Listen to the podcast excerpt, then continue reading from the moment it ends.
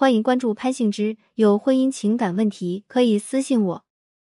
和婚外情人同居一百八十二天后，老公一句话让我瞬间破防。如何掌握主动权？点击预约。叮，微信响了一声，我抑制不住内心的欢心，拿起来一看，果然是君发过来的。晚上几点过来？今天给你做你最爱吃的酸菜鱼。我嘴角忍不住上扬，立即回复他七点，并附上一个亲亲的表情。他立马也回给我一个同样的表情。和君相处总是那么放松愉快，似乎在他那里，我完完全全做回了小女人，可以完全的依赖他，跟他撒娇。尽管这种放松和愉快总是伴随着内心深深的愧疚和被撕扯的感觉。零一，爱好像消失了。我叫文，今年三十四岁，结婚六年，儿子四岁。老公现在一家上市公司的分公司做管理，分公司跨省，所以我和老公常年处于异地状态。儿子基本是我一个人在照料。说到我老公，我承认他绝对是一个人品正直、对家庭有责任感的男人。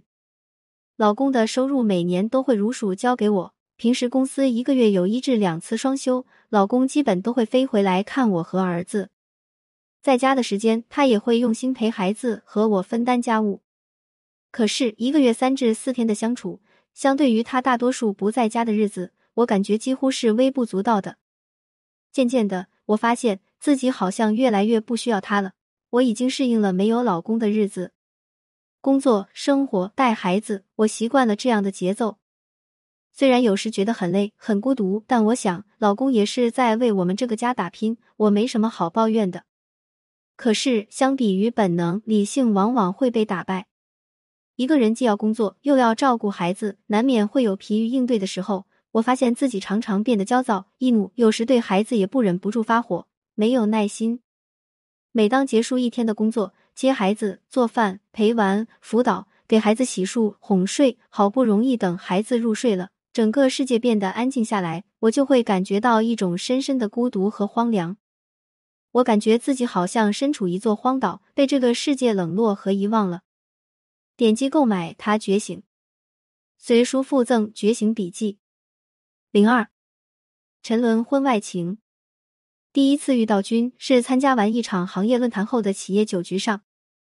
一帮中年男人谈天说地，随着酒精的飙升，他们聊的话题也逐渐从专业讨论转向了男人们之间的玩笑吹嘘。就在我找不到一个合适的理由离开时，我看到一个男人起身跟众人告辞。于是我正念着家里的孩子还在等我，也赶紧趁机开溜。就在我出门打车的时候，君刚好开车经过我的身边，他认出了我，摇下车窗询问我是否打到了车。这个地段打车很困难，我如实相告，君便提出捎我一程。由于刚刚同桌吃过饭，再加上君的面孔让我有种天然的好感和信任，于是稍加犹豫后，我便上了车。一路上我们都非常客气，没有任何暧昧言辞。下车后也只是礼貌的表示感谢，双方没有留任何联系方式。不知为什么，和君仅仅是一面之缘。但在后来的日子里，我的脑海里却不时会浮现出君的面容。不知道是不是真的有吸引力法则这么一说，你越是想着什么，什么东西便会到来。几周后的一个周末，我正带着儿子在超市购物。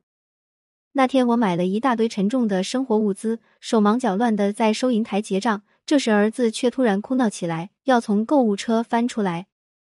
我赶紧狼狈不堪的去哄儿子。就在这时，我听到一个沉稳的男声：“来，让叔叔抱一下好吗？”这声音又陌生又熟悉。随后，我的儿子从购物车上被抱起，我抬眼一看，是君。我又惊喜又感激，又有些窘迫。我甚至觉得有点恍惚，好像君就是上天派到我身边的天使。那天，我和君互加了对方的微信，之后，我们从沉默不语到好感不断发酵。到感情彻底爆发，前后只用了不到一个月的时间。虽然内心有无数次挣扎和犹豫，理智不断告诉我绝对不可以这样做。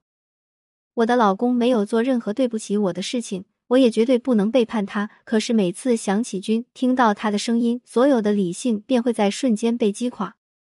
我知道自己已经沦陷。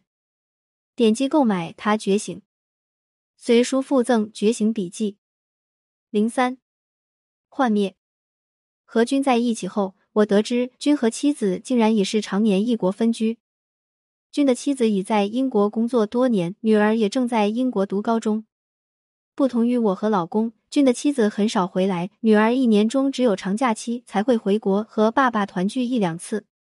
知道了彼此的基本情况。但我们对于一些更加隐私的话题，都心照不宣的避开不谈。我从来没有想过和君另组家庭，但我无法拒绝君的每一次邀请，一次又一次沉醉在被他呵护和照顾的感觉中不能自拔。君可以说是一个完美情人，他很细心，每次见面他都会亲自下厨为我做我喜欢的菜，吃着热气腾腾的菜，我都觉得幸福的不真实。这也是我虽然千百次遭受道德的拷问，却始终无法离开这段关系的主要原因。可惜天下没有永远的秘密。老公日渐觉察到我的反常。以前他回家的时候，我只是表现的比较平淡，可现在他察觉到了我对他的抗拒。虽然老公还没有实质的证据，但是从他日渐凝重阴沉的脸色中，我感觉到大雨将至。几天后。我收到了老公的一条短信，我下周一晚回来，有重要的事和你说。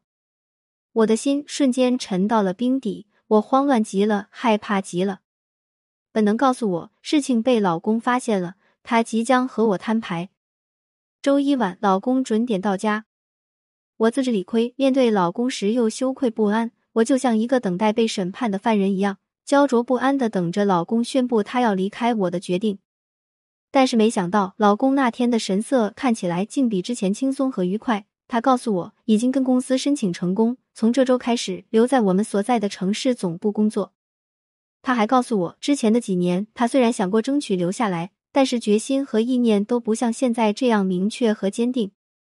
他还说，之前的几年太辛苦我了，他没有和我一起分担养育孩子的责任。他决定以后都不再离开我和儿子。那晚，我惊呆了。看着老公真诚而坚定的眼神，意外、感动、愧疚、自责，还有不安，复杂的情绪充斥着我的整个身心。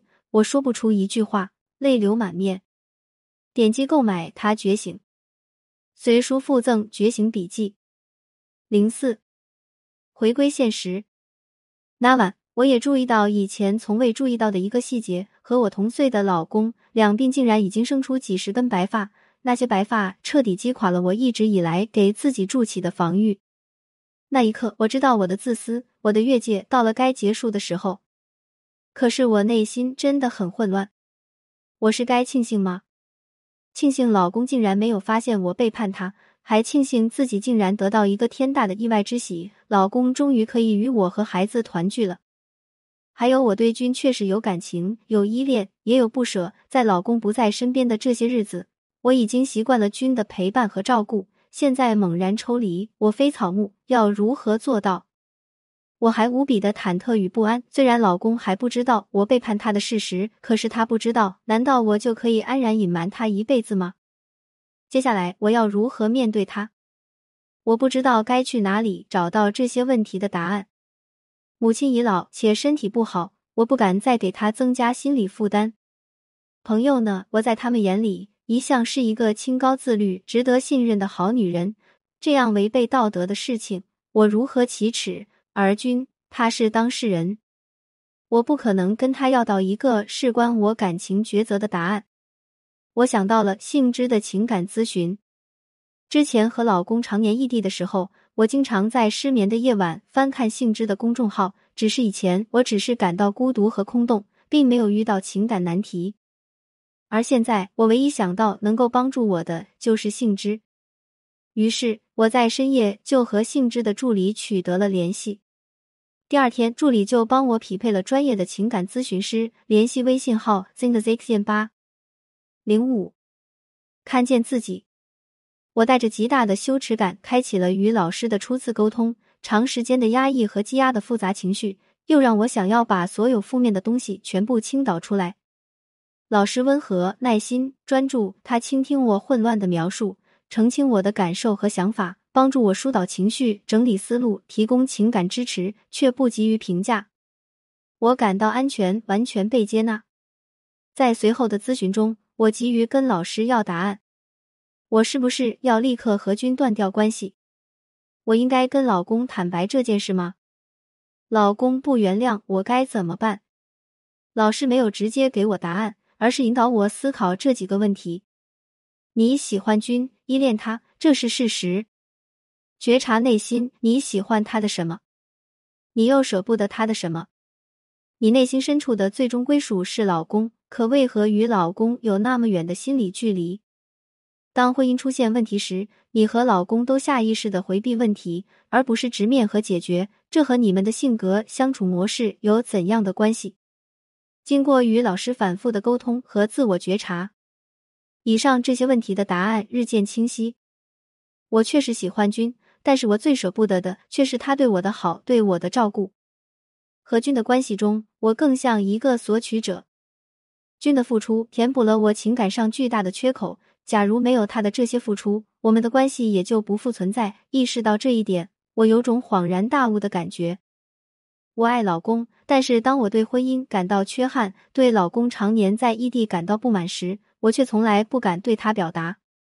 我默默忍受，并不断告诉自己，老公也是无奈，我不能要求更多。但实际上，假如我真实表达自己的情感和意愿，或许我们能找到更好的解决办法。